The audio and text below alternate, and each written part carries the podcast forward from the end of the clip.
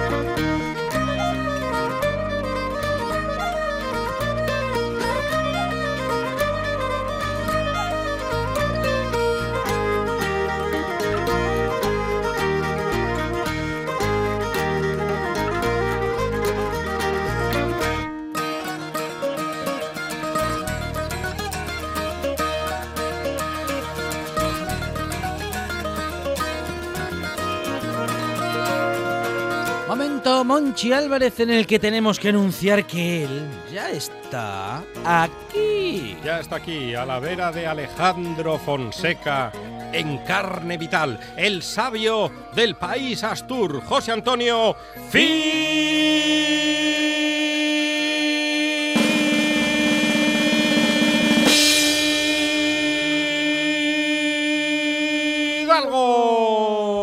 Buenas tardes, señoras y señores. Tiempo soleado. Va a venir la primavera, la que la sangre altera. Y el mayo florido y hermoso. ¡Qué gol! ¡Qué gol! ¡Qué gol! ¡Qué gol de Messi!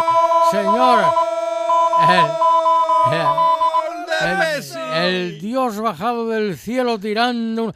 Que conste que este hombre ni que hubiera sido alumno mío. Porque muchos problemas ponía yo en clase. Sí, sí, Porque sí, la sí. cantidad de cálculos que hay que hacer para darle al balón que haga esa Claro. comba y vaya con Fíjate, esa velocidad. Que era un balón con un ángulo aproximado de unos 45-46 grados. Pero de Sí. aquella los porteros serían Urruti, Arconada, Arconada, Artola. Zubizarreta, Claro. que hacía cada zubizarretada, que era increíble. Por favor. Pues hay un ángulo sería superior un poco a los 45 Perdón, grados. tu una bizarreta velocidad, ya no, ya no, una velocidad de Ya no- ya no, lanzamiento ya no, Ahora es el, el no está en direc- ninguna portería. Ni nada. director técnico del Olympique de Marsella. de lo- ¿Quién, quién? ¿Zubizarreta? Zubizarreta. Bueno, mientras no sea director de porteros. Pues el caso es engañar a alguien. Una velocidad de lanzamiento con salida de unos Sí. 70-72 kilómetros por hora, Sí. que tuvo que calcular la altura a la que, eh, la distancia primero horizontal a la que estaba la barrera, la altura de la barrera para sobrepasar esa altura De hecho, no pasa por encima, pasa de lado. por de lado, porque era un tiro parabólico, Mm. pero a la vez con un cierto ángulo de desvío para que hiciera una curvatura de forma tal que librara la barrera, librara la altura de la barrera y lograra entrar por el ángulo superior derecho, Sí. visto desde el portero, El o de izquierdo, portería, visto desde que lanza, de la portería. Fue matemáticamente y físicamente perfecto. Perfecto. Y el entrenador del Liverpool se reía, Jürgen Bueno, Klopp. claro, eso, bueno, la carcajada. Le daba la claro, risa. ¿qué sí, iba a hacer? sí, sí, Yo sí. intenté darle una interpretación física, pero claro, a ver, calculé la, la distancia, la velocidad, lo más, porque claro, había que tener en cuenta también la, la influencia de la velocidad del viento. Con- no, un fenómeno, un- nada, no, no, no, no, esto te una especie de ángel bajado del cielo. Claro, después de esto, eh, dices, es, es imposible. es, eh, ¿Quién jugaba? Jugaba el Liverpool contra 10 señores que estaban allí jugando muy bien, pero no tan bien como el Liverpool. Para mí estaba jugando mejor el Liverpool. Pero, amigo, estaba Messi jugando mejor que los 21 restantes. Ojo, y el portero del Barça. Muy bueno, ¿eh? Muy bueno. Y el, y el del otro, ¿eh? Mm, El del otro, sí, señor. Fue un partido Interesante. precioso, precioso, muy interesante. Casi, casi tan bueno como cuando juega el Colunga. Sí, sí, sí, sí, es cierto. El Colunga que ganó al caudal de Mieres. Que ganó el caudal. Uno de los día, gallitos pues, de la categoría. Sí, sí, sí, sí, en tercera regional, fíjate tú. Pues, Qué bien, ya hablaremos, hablaremos del Colunga Del la Colunga, próxima en semana. La tercera división. Hombre, en tercera división. Pues hoy, señores, siempre lo dije, odio al francés, enemigo de nuestros padres. odio al Pero francés. ¿cómo? Pero hay muchos franceses, buenos amigos que escuchan la buena tarde. Ay, sí, sí. Es un gran país. Sí, ah, eso. Y francesas también las hay de muy buen ver, ¿eh? Ajá. De muy buen ver, sí, señor. hombre. Ay, Ay, la ¿no? Brigitte Bardot, madre mía, la Brigitte Bardot. y Brigitte aquí, Bardot. Y, y no, ojo. Qué y moderno. Y franceses de buen ver también, ¿eh? eh, franceses de Se- buen ver. Señores, sí. Ay, sí, sí, sí. La Brigitte Bardot y aquella otra Sí. Con la que cantaba, hombre, tú le garçon se le fille de mon sabe bien sé que se de travailler", aquello sí, que bien hablo el francés. Bueno, pues eh, la- eso. Y bueno, no, no, francés, sí, sí, y la, y la catedral y el museo de no sé dónde. Muy bien.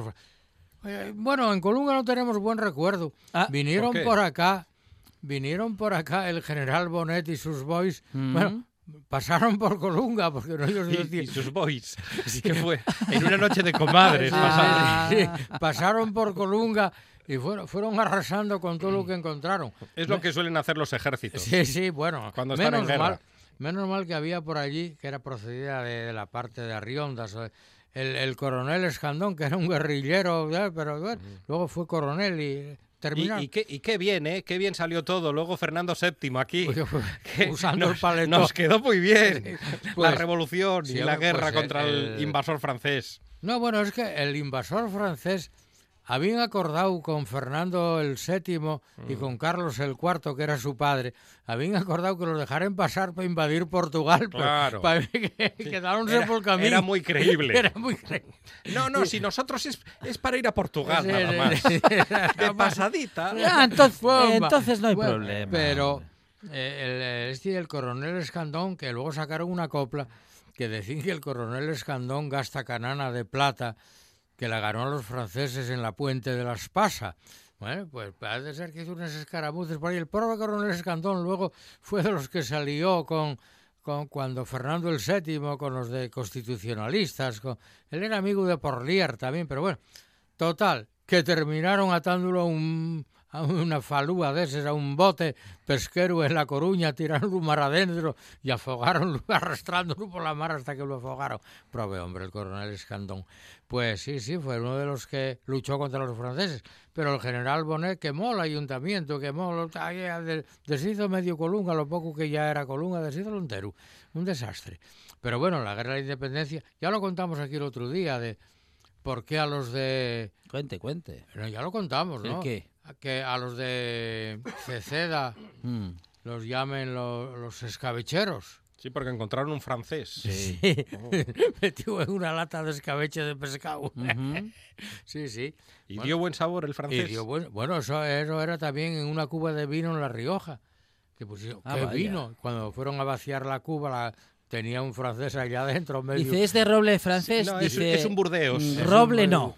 No, pero... decía, este vino sabe a francés, decía, y es una forma de catalogar un vino excelente. Bueno, pues el, aquí estamos en la Guerra de la Independencia. 2 de mayo. El 2 de mayo, el 1808. alcalde de- del 8, del alcalde de Móstoles, ¿no? No era de Móstoles el que, Móstoles. el que armó el primer cirio.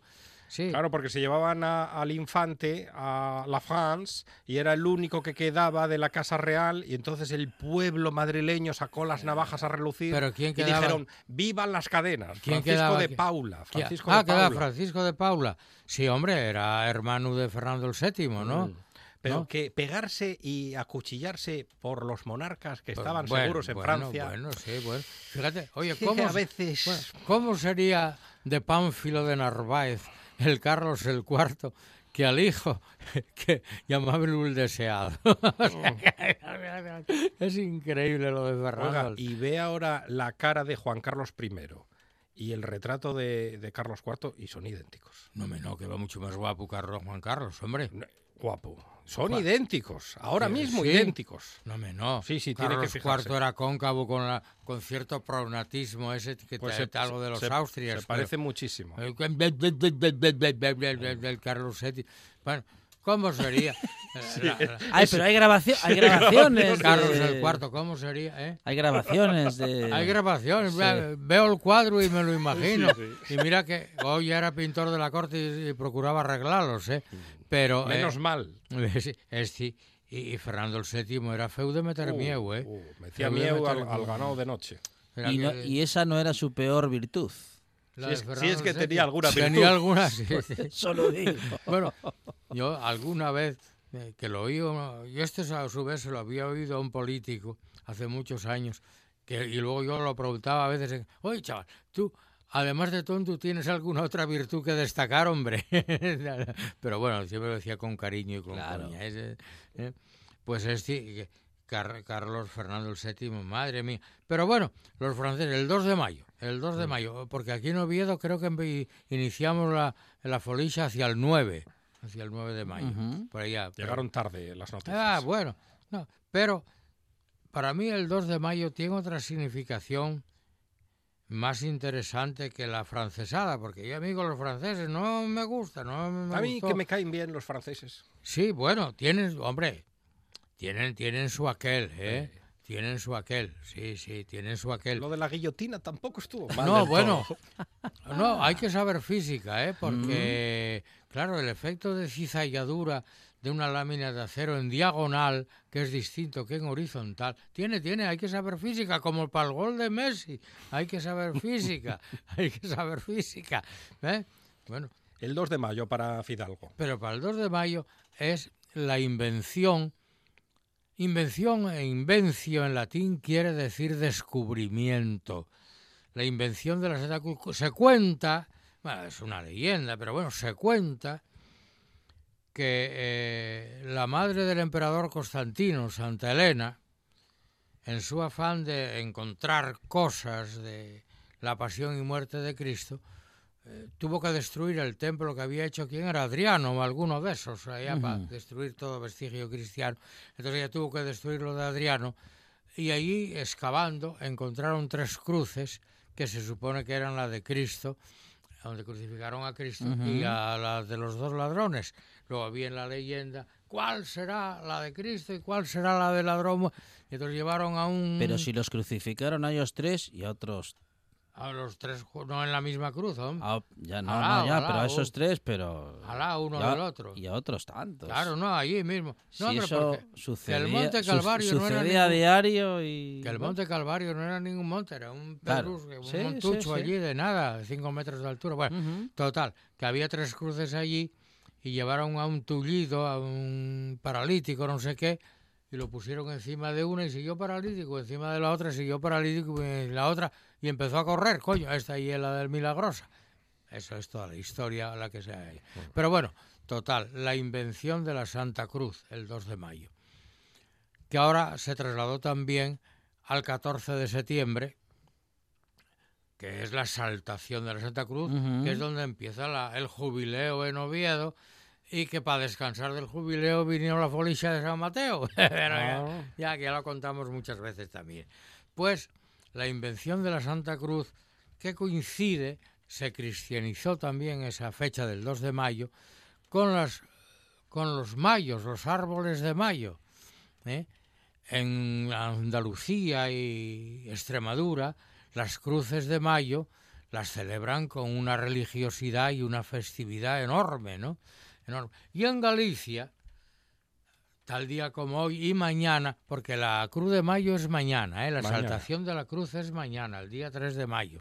Pero ya a partir de hoy, ¿Y qué, ¿Y qué dicen? ¡Oh, cruz! eh, no, ¡Maravillosa bueno, cruz! no, reza. En, por ejemplo, en Monterrubio de la Serena, tantas veces hemos hablado de Monterrubio, en cada casa, la- lo que es el salón de casa, lo transmutan en una especie de altar, ponen un altar con una cruz eh, adornada con batachín y patachán, ¿Y si uno a esa hora quiere ver su serie favorita? y ponen la televisión y ven la serie favorita y toman chocolate y toman lo que sea y meriendan y rezan un rezo y ven la serie favorita, que puede ser Sálvame y la pantoja pescando un pez y cosas por el estilo. Ay, ay, ay, ay. Eso, eso sí que es una cruz. Eso sí que es una cruz. Tienes razón, Fidalgo. Eso sí que es una cruz. Madre mía, y no lo que cuento yo. Pero bueno, esto... Y, eh, pero en Galicia, como te digo, enraman las fuentes y enraman las plazas de los pueblos, hacen una especie de monumento floral, que son la- las flores de mayo. ¿verdad? Sí, sí, pero la Cruz de Mayo en Córdoba, en Granada, en Sevilla, la celebran con una pomposidad y con una devoción enorme. ¿eh? Sí, sí. El- el- y, y ahí yo digo, en Galicia yo muchas veces me ha tocado vivirlo, en, ahora en el, para el 3 de mayo y tal, y es precioso, ¿eh? Lo y las ventanas de las... Con ¿no? Decoran las ventanas Sí, de sí, las que casas. empiecen ahora a estar floridos los, los cachigos, el, las ericas estas, las, ¿eh? el, que dan una flor amarilla, mm, que la, la, la, la ginesta, Mm, eh, la ginesta, guapísima esa flor. por Colunga, que se parece a la de la cotolla, pero Mm. no pincha, claro, decimos los cachigos. ¿Eh? Y entonces... Que la co- encontramos en la canción de Mediterráneo de Serrat, que nos ¿Ah, habla de la sí? ginesta en flor, claro. Así, pues fíjate que hay recetas, mira qué curioso, luego te cuento, pues cogen ramos de cachigo florido y cuélguenos en las puertas de las casas y en las ventanas de las casas y tal, para protegerlas y que los espíritus divinos, eh, si existen, eh, pues protejan Y además que crecen al borde de los caminos. a ver, los caminos que se ponen preciosas, preciosas. Pues antiguamente la, la flor de la ginesta se utilizaba para dar colorido a, a muchos postres, Ajá. como si fuera azafrán. Ah, sí, como el azafrán. la Sí, ginesta. sí, sí, da la flor, cosa es un, de un Sí, amarillo, sí, amarillo. sí, muy intenso. Y hay, yo tengo recetas desde el siglo XVI con el nombre de ginestada, de ginestada.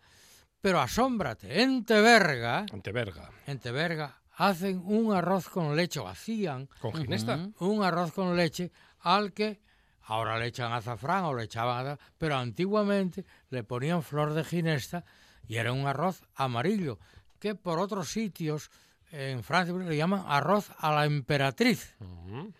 Un arroz con leche vulgar y Sí. corriente, pero en vez de blanco, con- luego con el azúcar requemado eh, y tal, pero Coge el color de la flor. de claro. la flor de la, de la flor de la ginesta, el arroz a la emperatriz. ¿Qué de cosas? Pues la mayoría de la gente esto no lo sabe. ¿eh? Que- yo tengo el libro, ¿eh? Donde se consta de recetas mujeres de Teberga que todavía lo hacen, pero ya con, con, con azafrán, vamos, con, con ahora. El arroz con leche, emperatriz, arroz con leche amarillo, que está muy rico. Luego sí cocido. Y, y lleva anís ese arroz Sí, con bueno, leche. eso va a gustos de hay quien le pone un licor con algo de anís o, aquí- o no, con brandy, otro le ponen curazao, que no es un cura ¿eh? No, no, no. Es un licor, que sabe a naranja. Claro, es que mm, vas para allá, va a un bar, oiga, me pone un curazao, dice, no, espera un momento A la plancha. la misa. le- sí, o igual le dicen a la plancha. Vuelta y vuelta. un curazao. Un curazao a A la, la plancha, plancha, vuelta y vuelta, muy hecho, muy poco, en, en su punto, Mm. sangrando en el interior. Sangrando Un en el curazao. interior. Sí, hombre, claro. Eh, Pobres. mira, ya pita. Pues el... Habla mal de los curas y pita el móvil. Y pita el móvil. Dese cuenta. Hidalgo. Ay, Diga algo del arzobispo, a ver qué pasa. No, yo del No. arzobispo, ¿qué, qué- por qué? No, como pita el móvil, digo yo, Ah. pues ah, igual No, nos el cae arzo- un rayo divino. El arzobispo y yo no nos tratamos. No. No, no, no me conoce y yo sí lo conozco. y como lo conozco, pues no me trato. Pues, pero bueno, oye, respeto la, la jerarquía, ¿eh? Sí. Yo, yo no sé qué tengo, que yo soy antimando, soy antijerárquico. Usted es un rebelde. Sí. Un revolucionario en el sí, fondo. sí, sí, sí, sí. Solo me cae bien el Papa Francisco porque yo como yo. Claro, del club. del club, de- eh, sí, es del club, pero eh, sabe dales, sabe dales. Y eh, está muy acertado eh, en casi todo lo que hace, en casi todo. Y eso que no lo aconsejo yo, que si lo aconsejara yo... Bueno, es verdad, yo, yo lo veo a Fidalgo como asesor claro. en el Vaticano. Sí, sí, ¿Se acuerdan sí. de Paco Vázquez, aquel que fue Oh, alcalde de La Coruña embajador. Y estuvo en el Vaticano?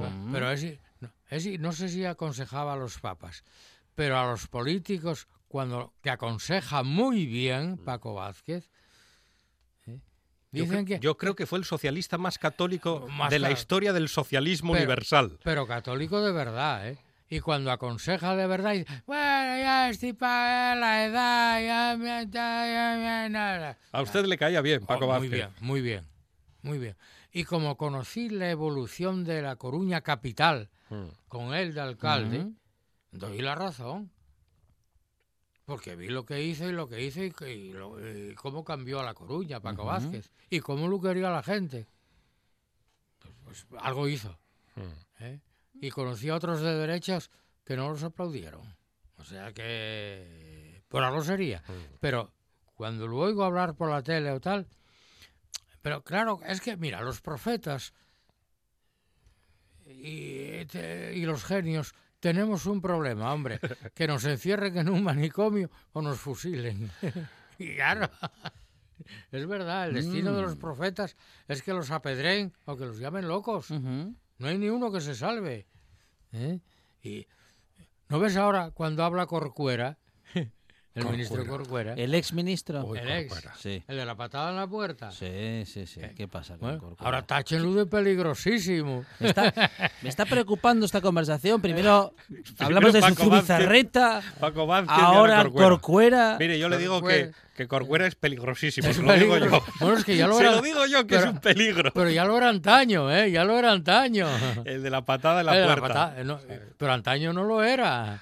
Sí, ¿Eh? sí, sí lo era. sí. Ah, sí lo era. Ay, amigo. Pues, entonces, ¿por qué no lo decías? No, lo que pasa es que ahora simpatiza, ahora simpatiza en, el, en el otro lado.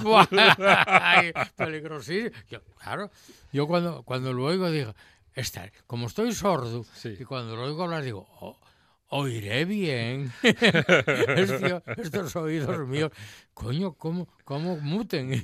son, son mutantes. Eh, Pues volviendo a, volviendo a la Cruz de Mayo, había, había un, yo creo que había un cantar sevillano. Es de- increíble este programa porque podemos pasar del arroz con leche de Teberga Ah, sí, sí, con sí. ginesta Ah. a Corcuera y la patada en la puerta. Con la ginesta, es En dos minutos, además. Oye, es así, ¿eh? Es así. Eh, Es lo bueno de la radio. Bueno, mira, el otro día que estaba yo cabreado y Mm. puse a leer un libro de poesías satíricas que recopiló Alfonso Usía. Mm. Otro grande. Es un personaje. Sí, Este, bueno, personaje. pe- sí, porque tiene un gran sentido del humor. Ya, ya. Este hombre era, es nieto de Muñoz Seca. Mm. Ujú. ¿eh? Y el humor de Muñoz Seca, en cierta medida, eh, lo heredó él. Y entonces recopiló una serie de poesías satíricas españolas desde el siglo, desde el siglo XV o XVI, por ahí. Bueno, epigramas, sátiras, bueno. Y metiéndose con... O sea, no escatima ni con quién hay que meterse, ¿verdad? Sí, a veces lo escatima, pero bueno, en este bueno, caso. entonces esas no las pone. mm. Y entonces cuando habla de los eh, poemas satírico-políticos, eh, hay uno eh, que no me lo sé de memoria, pero viene a decir que era de un, un señor que entonces, igual que ahora, vividor de la política, y cuando estalló la Primera República, pues dijo que este hombre en horas 24, escuchando lo que dice la República, asegura que dos y dos son cuatro. Claro. Pero después, con gran ahínco, cuando, viene, cuando vino Alfonso con la monarquía, no dudó en asegurar que tres y dos son cinco. Ah. Eh, Bueno, pues esto es lo que estamos viviendo ¿eh? en muchos aspectos. Lo que pasa que ahora llámenlo eh, chaqueterismo, llámenlo... No, pero ahora se utilizan otros eufemismos. Ah, Porque ahora en política se habla de fichajes. ah, ficha- ah, ¿Eh? Fichajes. fichaje. Coime, yo acuérdome, estando yo de alférez en Monte la Reina, eh, que se reunieron en Múnich eh, don José María Gil Robles, el viejo, al que conocí en Oviedo, don José María Gil Robles, el que fuera ministro de Educación con Franco, Ruy Jiménez, Ah. eh, bueno, Tierno Galván, y no me acuerdo quién es más. Y oyendo el parte, lo titularon aquella reunión el contubernio de Múnich. Y, coña, yo no sabía lo que era ¿Cómo el contubernio. ¿Cómo le gustaba la palabra contubernio al régimen? Eh? contubernio. Contubernio. Luego, yo lo contaba mucho en clase después. Oye, chavales, esto es un contubernio. No- no porque la palabra no me digas que no es guapa, Es ¿eh? preciosa. Es, es un eufemismo, no sé si es un eufemismo o no, no sé lo que es un contubernio, pero me hace mucha gracia. ¿eh? Igual que me preguntaba el otro día uno, oye, ¿qué te pareció el desastre del PP? Digo, el desastre del PP, una falta de sindéresis, es decir, de sentido común ante un obrar correctamente. no hay sindéresis. Pues aquí, aquí lo mismo, el contubernio de Muni, la sindéresis. Bueno, pues aquí pasamos de la sindéresis al contubernio al señor Corcuera y a, que lo del arroz con leche, y es verdad. Y es verdad, y yo lo creo. Sí, y sí, hay- y hay que probar ese arroz con leche. Sí, lo que pasa es que el gusto del azafrán, como el de todas las especies, hay que ser, porque la gente, Cuidadoso. sí, la gente cree que el azafrán es para dar color, que lo da, pero es que da sabor, cosa que por ejemplo la cúrcuma o los colorantes de síntesis, la cúrcuma no es de síntesis, la cúrcuma, pero otros colorantes de síntesis dan color, pero no dan sabor. El azafrán da sabor. ¿eh? Lo que pasa es que el, el azafrán tiene un problema, el rozamiento de pulgarín. Que es carísimo. Carísimo. El buen azafrán es carísimo. Es José Antonio Ya, Fidalgo, ya ha estado cielo. con nosotros. Buenas tardes, en esta y buena señores. tarde. Pásenlo bien. Eh, ¿Qué hay el domingo?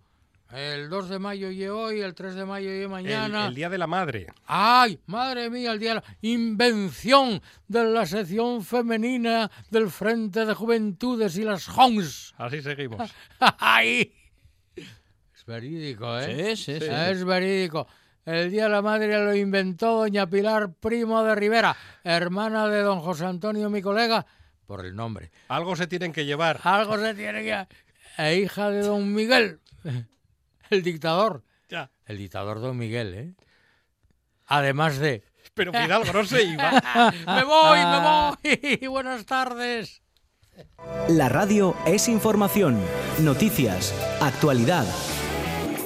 La radio es entretenimiento, es música. La radio es palabra. Pero sobre todo, la radio eres tú. RPA. Si nos escuchas, te escuchas. Ribu es va, ribu es va, l'agua tua non ja pouca, però tu quasi cantas, e alla volta la bien rouca. E alla volta la la.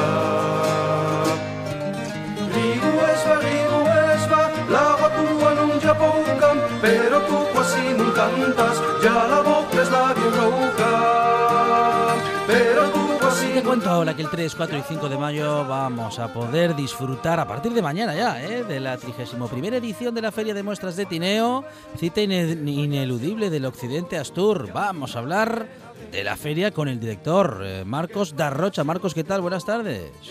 Hola, buenas tardes. Bueno, Marcos, una feria que va creciendo año tras año, decimos trigésima primera edición. ¿Qué novedades tenemos este año, Marcos?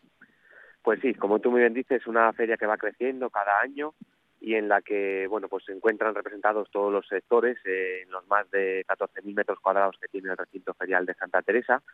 Si bien es cierto que bueno todos los años intentamos tener alguna novedad, eh, hemos hecho pequeñas eh, una pequeña redistribución y nos ha facilitado el poder albergar un mayor número de expositores con respecto a la edición anterior.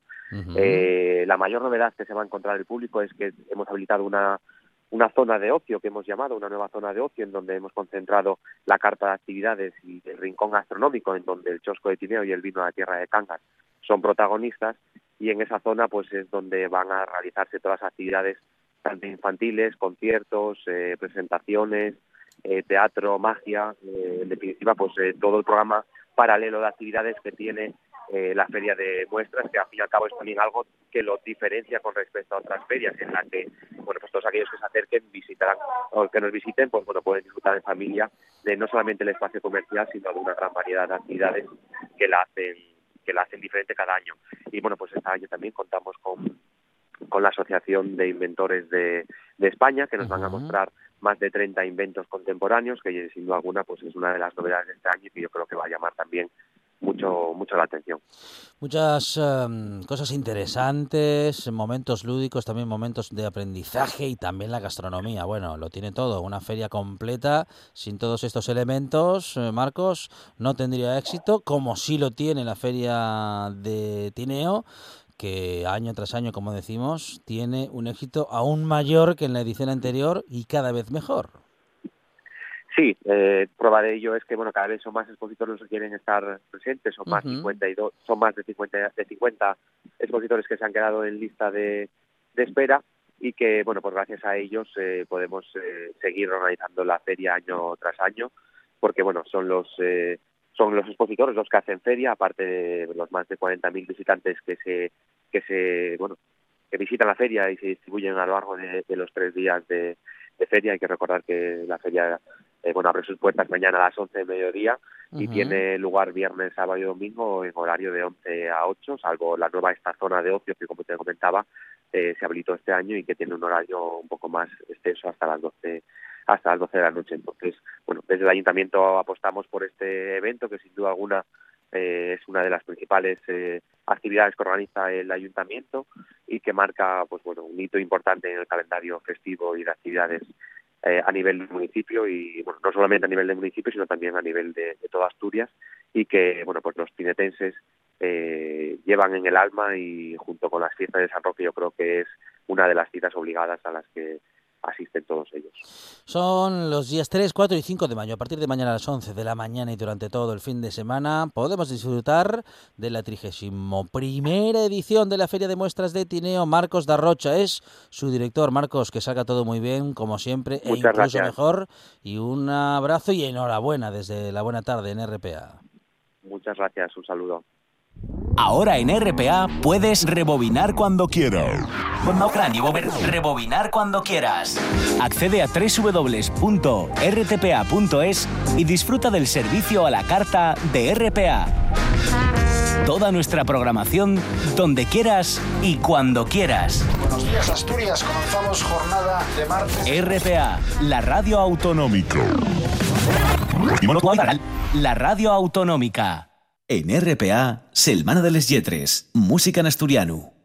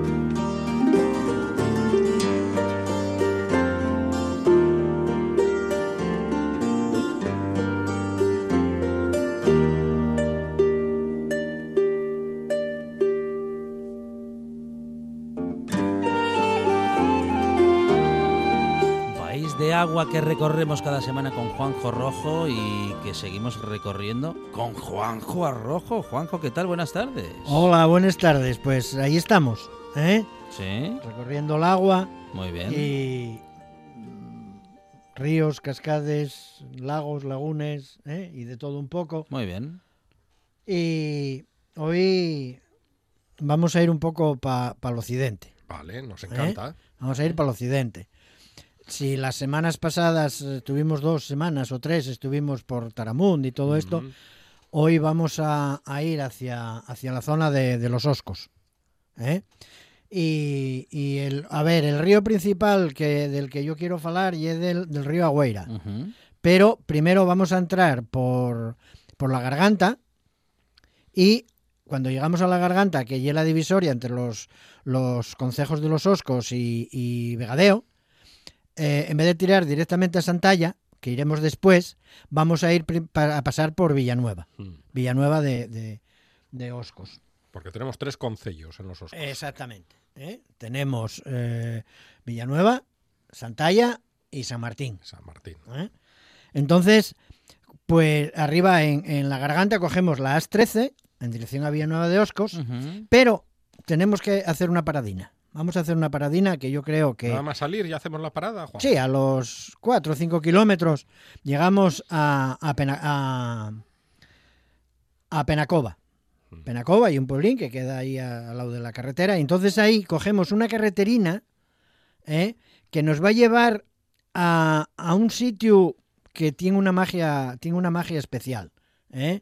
Mm, y una carretera, yo las, primer, las primeras veces que fui, pues mm, no había asfalto, era tierra y piedra y piedra y tierra. ¿eh? Pero claro, cuando descubrí aquel pueblo, quedé enamorado de él. De hecho, antes de tener yo les, les colmenes de miel en, en Taramundi, de donde bajaba la miel era de allí. Suele pasar en los oscos, que te enamoras de los pueblos. había un paisanín, había un paisanín allí que me vendía, que me vendía la miel y tal. Entonces estamos hablando de San Cristóbal. ¿eh? Conocí ese pueblo, San Cristóbal o San Cristóbal. San Cristóbal. ¿eh? Allí, Que no había luz en los 90 Exactamente, exactamente. ¿eh? Ahí fue también cuna de, y de, había dos habitantes de Ferreiros. en los años Sí, 90. ahora, ahora me parece que sigue uno o dos. O, o- a ver, no sé si están constantemente o suben y bajan, pero sí es verdad que, que hay un pueblo que está, si no está abandonado, está semi-abandonado. Está en un valle. Sí, sí. Sí, precioso. Pases para allá, entonces bajes, bajes al pueblo. Y lo que sí, sí me gustaría era decir que, eh, eh, bueno, cuando estás por el pueblo y tal, de hecho hay un escudo nobiliario y hay tal, ir a la, a la capilla. ¿eh? Que la capilla llámase eh, la capilla de, de San Cristóbal de Murias. Y claro, cuando estás allí, estás, parece que estás encima del mundo. Mm. Estás, estás viendo aquellos valles al fondo, sobre todo el, el- el- el valle del río Ahío, ¿eh? Y por cierto, que de ahí parte una ruta circular de unos 9, 10 kilómetros que se llama la Ruta del Silencio. Entonces, ya por el mero hecho de subir ahí arriba, y si, si, si se puede hacer la, la rutina esta, pues ye nada, en tres o cuatro horas faesla, faesla bastante bien. Ye una pasada, o sea, eh, estás, no me gusta decir que, que estás como si se hubiera parado el tiempo, Pero se ¿eh? para el tiempo. pero casi. allí. ¿Eh? La Mm. arquitectura está tan natural, ves tan poca, tan poca manipulación, tampoco está tan, tan natural, tan ¿eh? que, que dices, ay, qué guapo, qué guapo, qué guapo. Entonces, bueno, una vez que, que estuvimos por allí, disfrutamos todo aquello y tal, volvemos a la carretera general y seguimos hacia Villanueva. Y como a un par de kilómetros más o menos, hay que fijarse que a la derecha hay una, una señal que, que pone eh, eh, cascada, ¿eh? y hay un poco de aparcamiento. Para dos o tres coches pueden aparcarse. Entonces dejes allí el coche y entonces tires abajo al río. Y ya digo, un paseín de nada, de, de- de un cuarto de hora escaso. ¿eh? Llegues a una cascadina preciosa, que ya es la cascada de, del Villanueva, del río, del río Villanueva. ¿eh? Hicieron allí un, como una especie de merenderuco y tal, antes de llegar a la cascaduca. Y, ya digo, merece mucho la pena porque y un paseo, ya digo, de 15-20 minutos entre ir y volver, puedes echar una hora tranquilamente disfrutando del río y, y un sitio per guapo. Seguimos carretera adelante, volvemos al coche, seguimos carretera adelante. Y no debemos de, pasar de largo sin desviarnos a la izquierda para ir al pueblo de Morlongo. ¿Eh? En Morlongo yo conocí dos hórreos de... de- Morlongo que suena africano. Hay unos cuantos pueblos en Asturias que tienen nombre Sí, que ¿eh? suena africano. Daste cuenta, ¿no? Colunga, Tezangos, Morlongo. Sí, sí, Ponga. sí. Ponga. ¿eh? Y aquello, eh, ya lo, no sé si lo falamos algún día, Tatatupa, tapaponga. que, que hablan de que los asturianos tenemos algo de, de- de japonés. Ah, sí, también. Claro, porque decimos, ¿y tú, ma? ¿Y tú, Tapaponga. ma? Tapaponga. ¿Y tú, pa? ¿Está catando? Mm. ¿Eh? Pues entonces, más o menos, Entre ¿eh? japonés y africano. ahí tenemos un poco de todo. Pues eso, lo que decía de, de subir a Morlongo, porque ya digo que yo ahí, la primera vez que estuve, las primeras veces que subí, había dos hórreos con techo de palla. Ahora ya solo queda uno, ¿no? Ya cayó y ahora solo queda uno. Ya digo, también por el tema de la arquitectura. Y fijándose un poco, fijándose un poco, Qué pena, ¿eh? que, que- porque tú lo dices de pasada, pero uno ya cayó. Es muy triste Sí, que caigan los Sí, otros. yo además que lo vi, que lo vi era menos cada vez que iba. ¿Eh? Un día faltaba ahí un poco, otro día faltaba ahí otro poco, otro día faltaba ahí otro poco, hasta que ya cayó del todo. El de arriba no, el de arriba está bastante bien y, y bueno, o por lo menos mm, yo hace eh, como un año que no voy, pero bueno, calculo yo que, que allí sigue el orru de paya. Y lo que iba a decir era que, sobre todo viendo por la carretera, pero del mismo pueblo, mirando hacia el norte, hay como una loma, como si fuera un anfiteatro. y ahí hay un castro. ¿Eh? Está sin excavar y sin nada, pero ahí hay, hay un castro. Bueno, pues nada, ya bajamos de Morlongo, seguimos carretera Bachu y llegamos a, a Villanueva. Claro, en Villanueva no podemos pasar sin entrar en el monasterio. ¿eh? Monasterio del siglo XII, que fue regentado por, por los monjes eh, benedictinos y posteriormente cistercienses.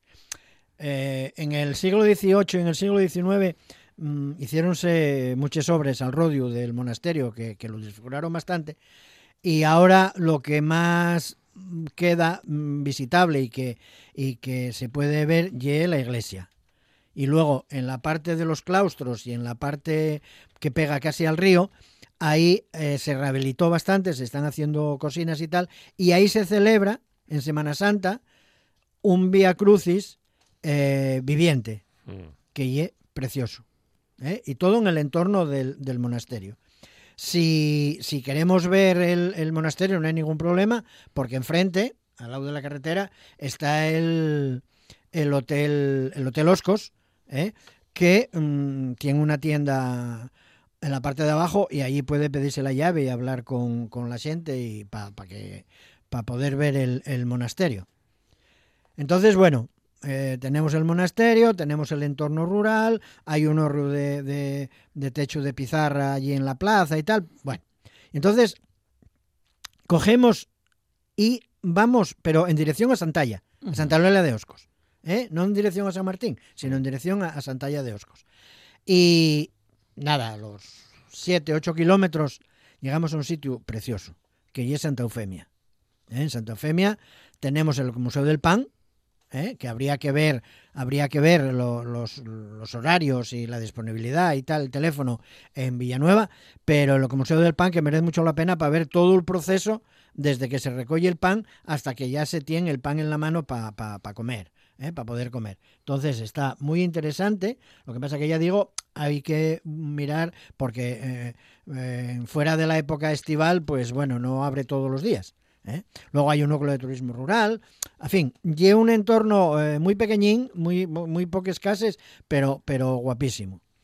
Y saliendo en dirección a Santalla de, de Santa Eufemia, a la derecha tenemos una carreterina que, que va en dirección a Salgueiras. Merece la pena acercarse porque a los 3 kilómetros aproximadamente hay otro horrio de paya. Uh -huh.